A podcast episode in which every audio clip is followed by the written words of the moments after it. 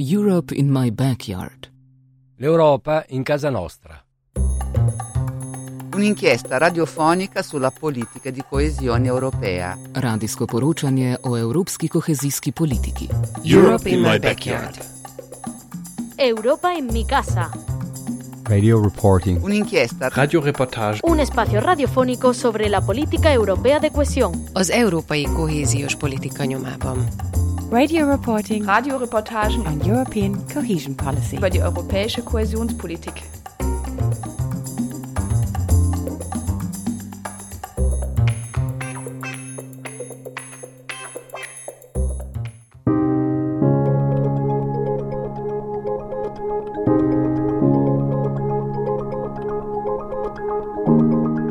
Műsorsorozatunkban olyan kezdeményezéseket és projekteket mutatunk be, amelyek Európai Uniós támogatással az Európai Unió kohéziós alapjából valósulhattak meg. A támogatásokon keresztül a különböző programok, innovatív kezdeményezések hozzájárultak egy-egy régió vagy település fejlődéséhez, vagy emberek ezreinek életminőségén javítottak szociális, kulturális vagy oktatási szempontból. A műsor sorozat az Európai Unió kohéziós alapjának támogatásával valósult meg.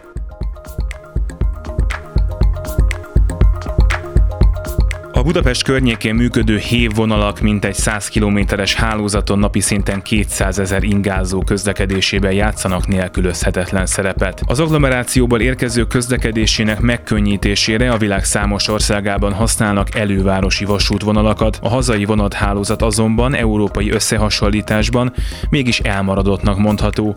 A különböző vonalak ugyanis nem alkotnak összefüggő hálózatot. Erre a problémára igyekszik megoldást nyújtani az Európai Unió kohéziós programjának keretében megvalósuló előkészítő projekt, mely a H5-ös, H6-os, H7-es vonalak lehetséges összekötését vizsgálja meg. Hogy egy ilyen beruházásnak és egyáltalán az elővárosi vasútvonalaknak milyen szerepük van egy nagyváros mindennapjaiban, arról Molnár Lászlót, közlekedési gazdasági mérnököt kérdezzük a következő szűk fél órában.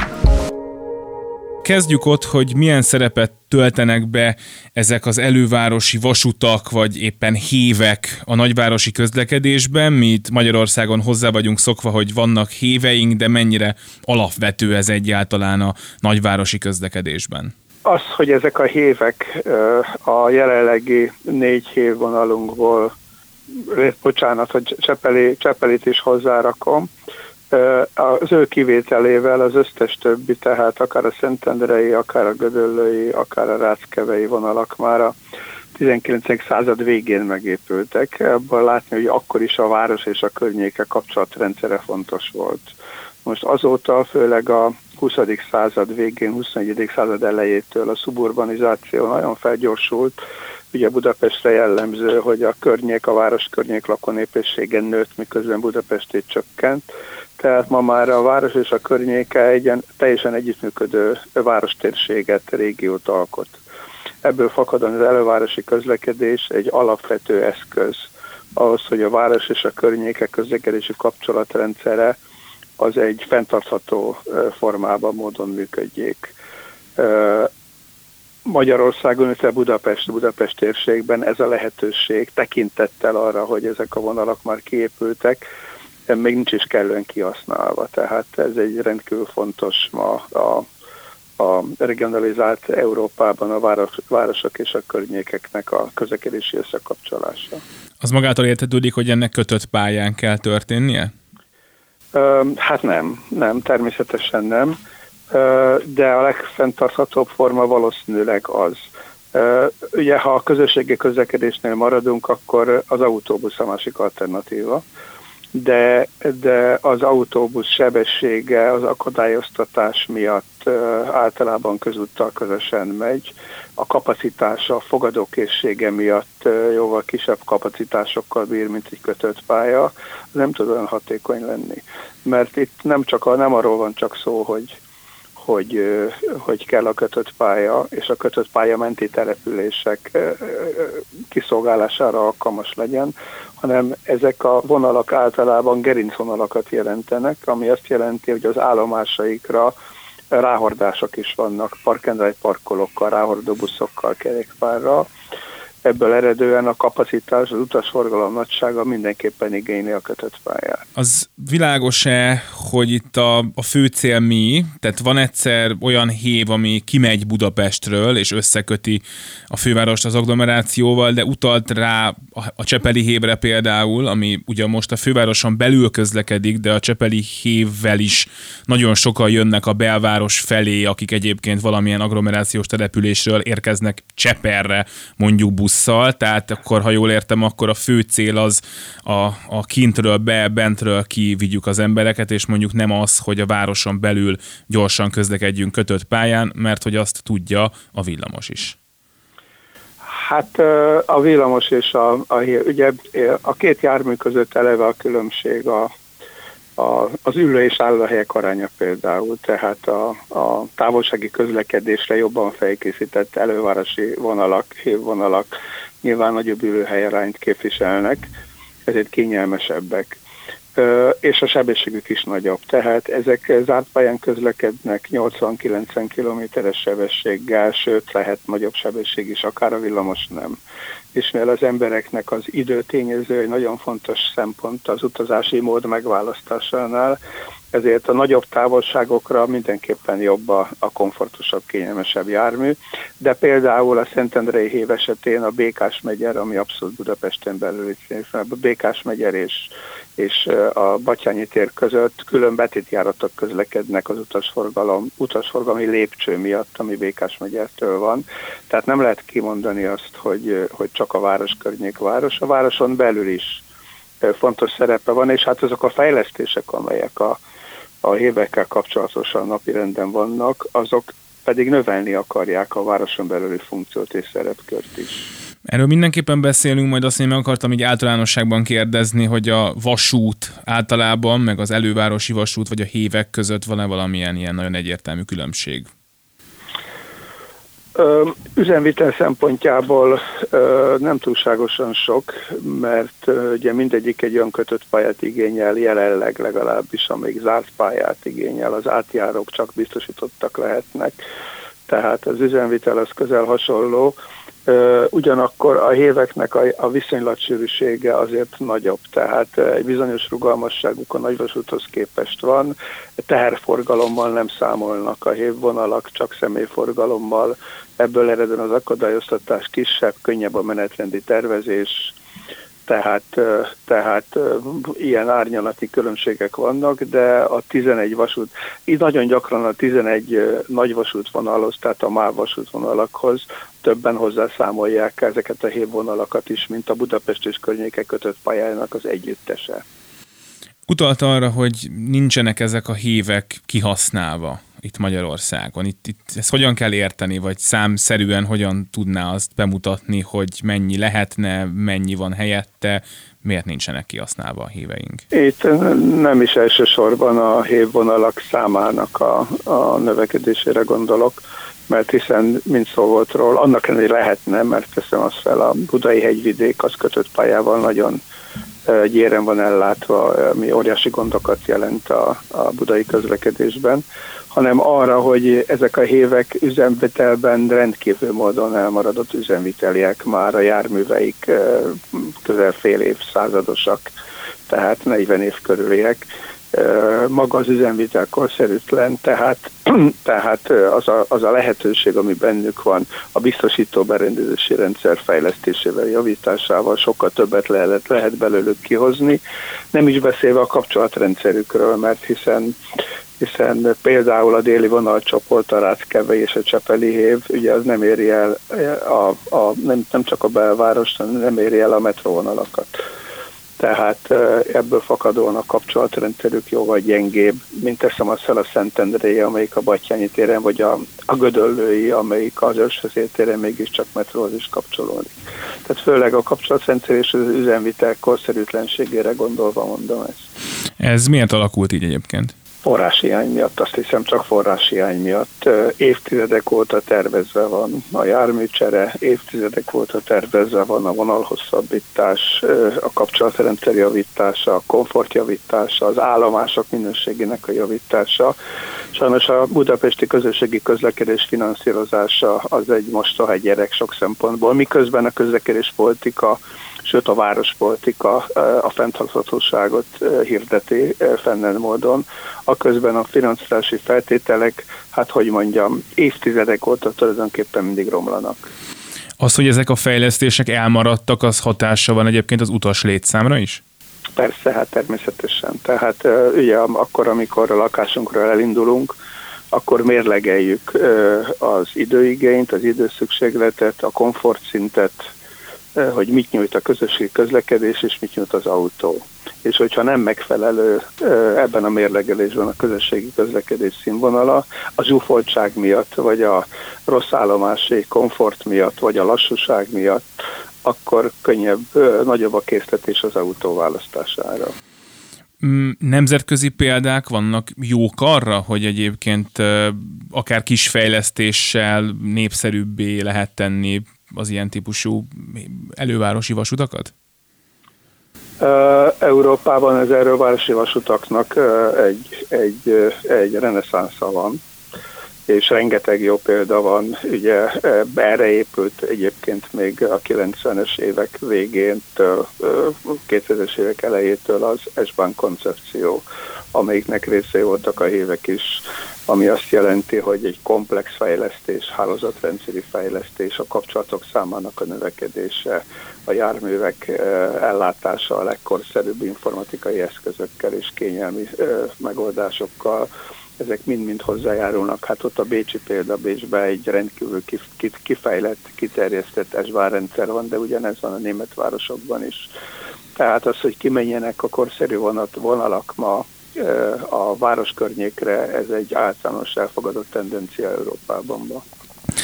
Ha nemzetközi összehasonlításban nézzük, akkor nagyon fejletlennek számít már a magyarországi hív, vagy azért még vannak országok, ahol ezektől el vannak maradva, vagy egyáltalán, tehát hogy örülhetünk mi már annak is, amink van, vagy ennél azért sokkal jobb is lehetne már így a 21. században?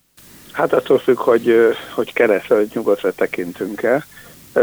A, az általunk példaképnek tekintett városok esetéhez, esetéhez képest, vagy helyzetéhez képest mindenképpen nagy az elmaradás. Tehát egy szakmai delegációval, csoporttal valamikor, amikor az S-Bank koncepció készült, a 20.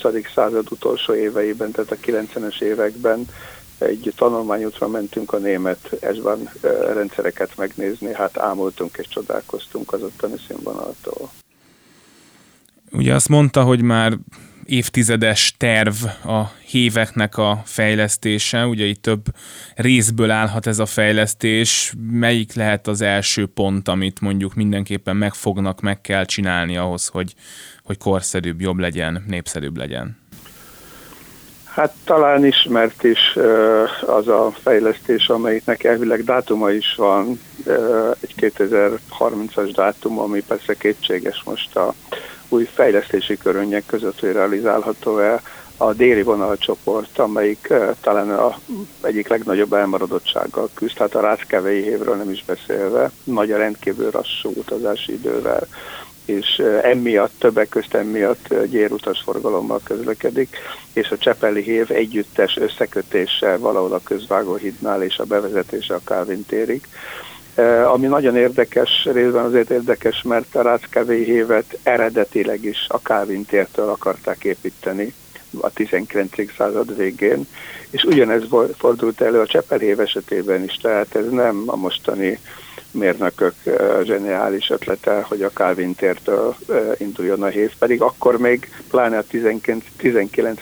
század végén szó sem volt, hogy a Calvin tér a metrohálózatnak egy kulcspontja lesz, mert a négyes metró is és a hármas metró is odafut be, illetve azt keresztezi és mégis a Calvin tér, mint a bel, akkori belváros, a 19.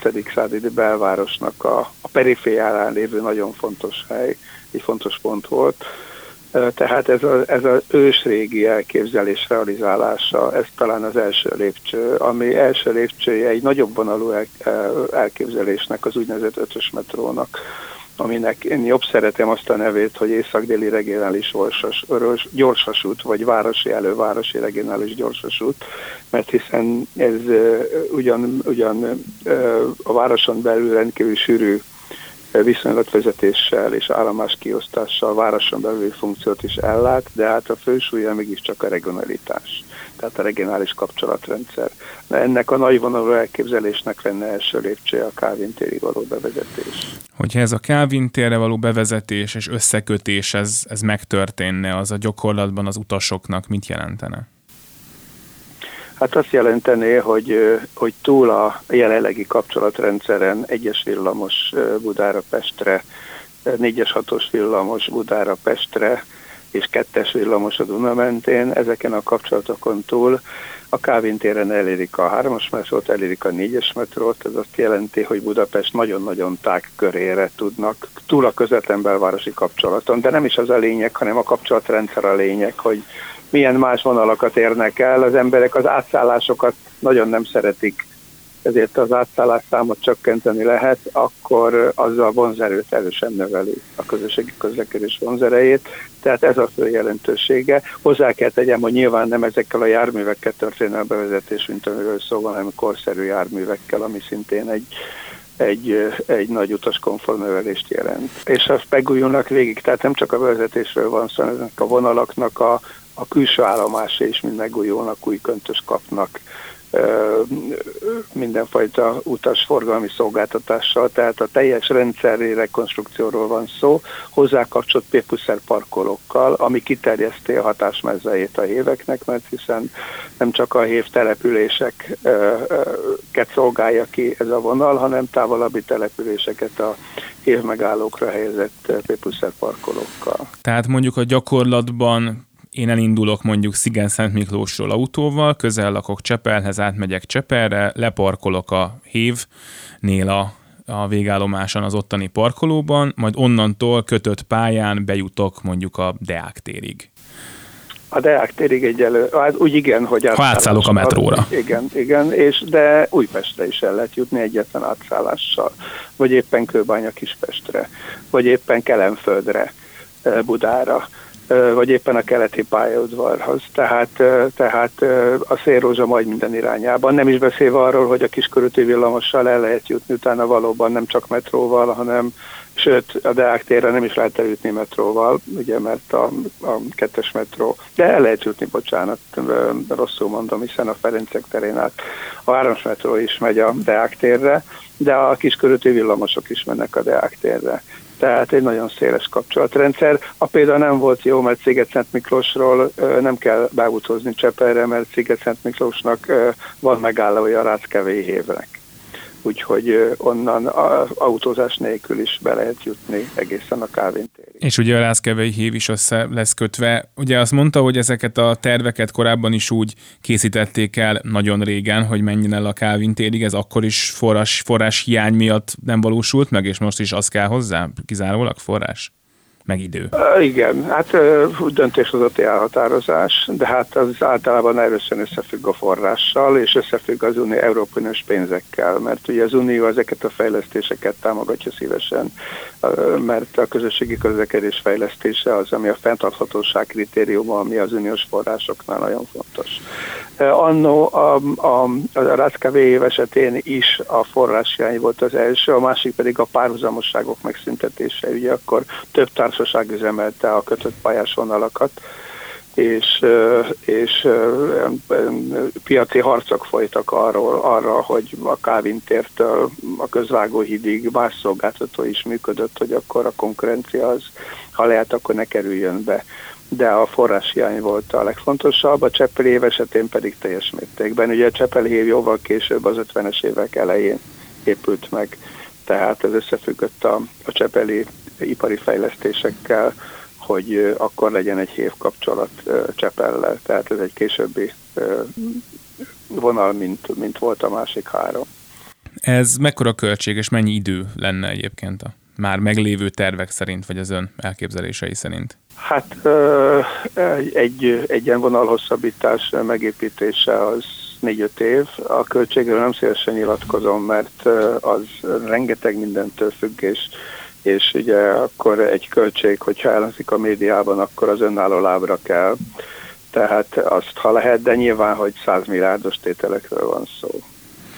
Több 100 milliárdos tételről van szó. És ugye, amit már ön is mondott, hogy ez lenne az első lépés a következő nagy lépéshez, a úgynevezett, amit ön nem szeret ötös metrónak hívni, de most nekem ez az egyszerűbb az úgynevezett ötös metróhoz. Ez pontosan mit jelentene? Hát ez azt jelenteni, ha utast, utas oldalról nézem, hogy ha valaki, ez a túlzás persze, tehát nyilvánvaló, hogy nem jellemző utazást mondok most, de valaki Csepelről el szeretne menni Szentendrére a Skanzenba, akkor felszáll Csepelen erre a vonalra, és kiszáll Szentendrén. Ha valaki Pesterzsébetről szeretne elmenni a nyugati térre, a nyugati pályaudvarra, akkor szintén egy vonal végig utazik, de hozzá kell tegyem, hogy ugye ez egy olyan izgalmas rendszer lenne már a 80-as évek végétől elképzelve, amelyik, amelyik, amelyik egyesül, nem szó szerint egyesül, de ugyanazon a pályán tud közlekedni Budapesten a nagyvasúttal, ebből eredően, ha valaki Esztergomból, vagy Pilis Csabáról, vagy Pilis Szentkereszt, Pilis Csabáról, vagy Pilis Vörösvárról szeretne eljutni a közvágóhithoz, akkor szintén tud ezzel a vonallal utazni, mert erre, ebbe a vonalba bekapcsolódik részben a, a, az Esztergomi vasútvonal, részben pedig a, az 51-es, tehát a Kunszent Miklósi vasútvonal. Úgyhogy itt van egy városi elővárosi regionális hévrendszer, és van egy nagyvasúti rendszer integrációja. A kérdés az, hogy ha már ön is említette azt, hogy olyan utazásokat mond, amik viszonylag ritkán fordulnak elő, de biztos, hogy vannak olyan utazások ebben, amik meg gyakrabban, és amik miatt nagyon fontos lenne, vagy jó lenne ezt megcsinálni. Szóval, hogy miért lenne jó az utasoknak, vagy a főváros közlekedésének, vagy a főváros és az agglomeráció közlekedésének így együtt, hogyha ez a összekötés, ez megvalósulna. Hát, hogy egy, egy könnyen végig gondolható példát mondjak, a Szentendrei hév esetében a hév vonzás körzete 18 település. Ennek a 18 településből négynek van jelenleg hévállomása. Ez a négy hévállomás, ugye Szentendre a legutolsó, és Budakalász, Pomáz, Szentendre, és hát maga Budapest, az a legkülső állomás mondom, a többinek nincsen. Na most Szentendréről, és csak Szentendréről naponta, illetve Szentendrén túli területekről naponta 14 ezeren ingáznak Budapestre. Ugyanakkor a hív jelenlegi napi reggeli két órás csúcsutas forgalma az körülbelül ilyen 1500 utas. Ami azt jelenti, hogy alig több mint 10% használja az ingázó forgalomnak a, a hévet, hanem jönnek autóval, és egy, egy kisebbség, egy nem túlságosan nagy rész jön autóbusszal. Ennek a fő oka az, hogy, hogy részben a hév korszerűtlen üzemvitele, zsúfoltsága, részben pedig az, hogy nincsenek meg azok a ráhordó rendszerek, intermodális pontok, amelyikkel az autós közlekedést át lehetne váltani a közös kiközlekedésre. Most a fejlesztés az mindenképpen részben a komfortnövelést, részben pedig a, a, a ráhordó rendszerek fejlesztését takarja. Mi azt jelenti, hogy jelenleg nem, megy, nem kell bemenni a Batyányi térre és átszállni a kettes metróra ahhoz, hogy valaki az asztaléhez eljusson. Vagy nem kell leszállni a Margit hídnál és rászállni a 4-es 6-os villamos, hogy a nyugati térre eljusson, vagy az oktagonhoz eljusson hanem ez az összekötött vonal, ugye azon a útvonalon, eleve Óbudán is bemegy a központba, tehát a Florián tér, eh, Szentendrei út, Lajos utca alatt közlekedik, nem pedig a Dunaparton.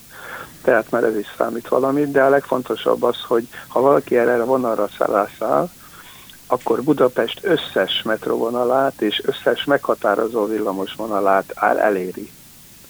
Eh, tehát nagyon lecsökkenti az átszállási időt, ami növeli a komfortot és kizárja sokkal inkább az autót, mert ugye főleg a városi célpontok azért ma már autóval egyre nehezebben érhetők, nem is beszélve a parkolási nehézségekről.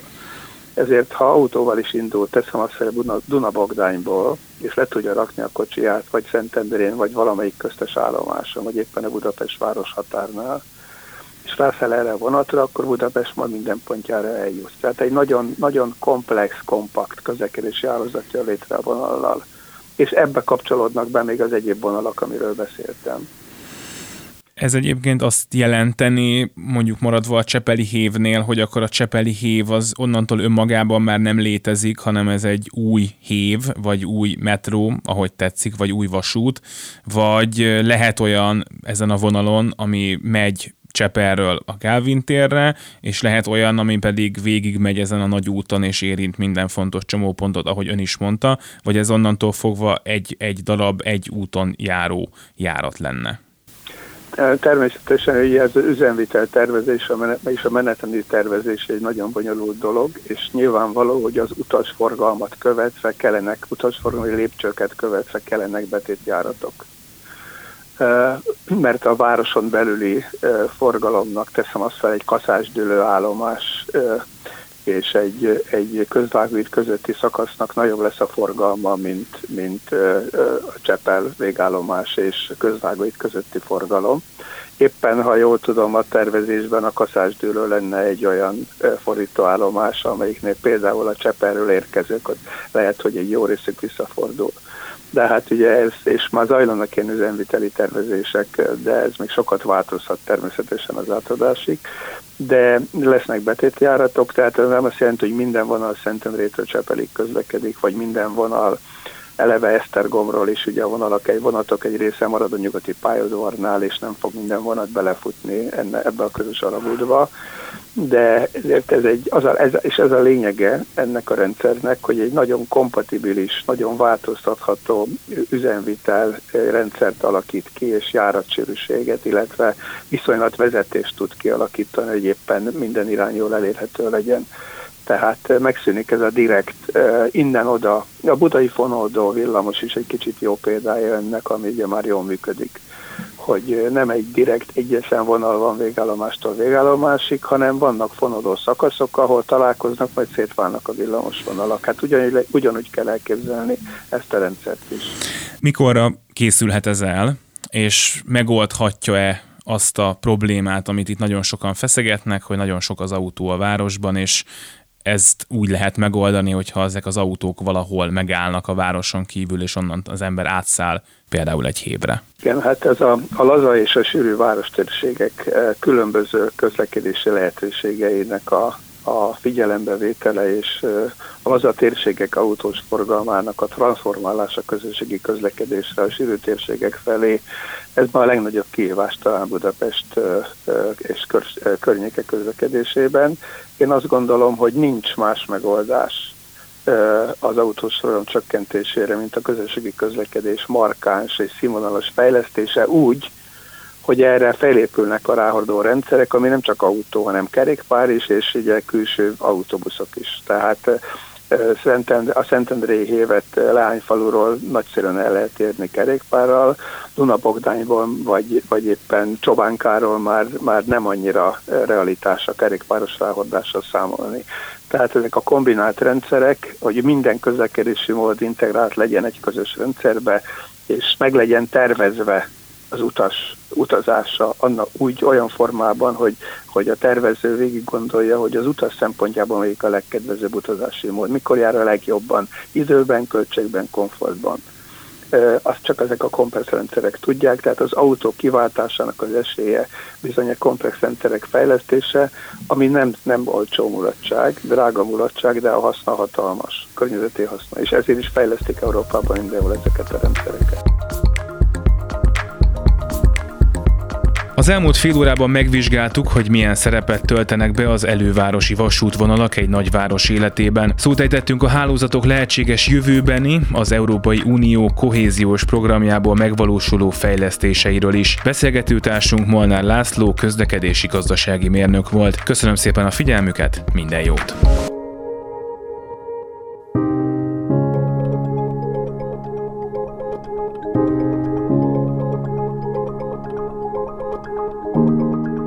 Műsorsorozatunkban olyan kezdeményezéseket és projekteket mutatunk be, amelyek Európai Uniós támogatással az Európai Unió kohéziós alapjából valósulhattak meg.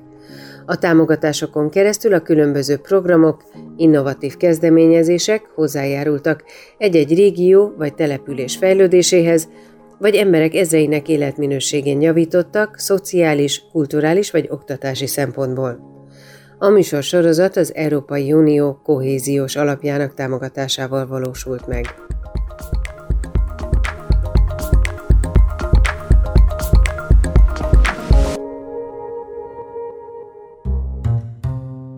Europe in my backyard. L'Europa in casa nostra. Un'inchiesta radiofonica sulla politica di coesione europea. Radijsko poročanje o evropski kohezijski politiki. Europe in my backyard. Europa en mi casa. Radio reporting. Un'inchiesta Radioreportage. Un espacio radiofónico sobre la política europea de cohesión. Az európai kohéziós politika nyomában. Radio reporting Radioreportagen on European cohesion policy. über die europäische Kohäsionspolitik.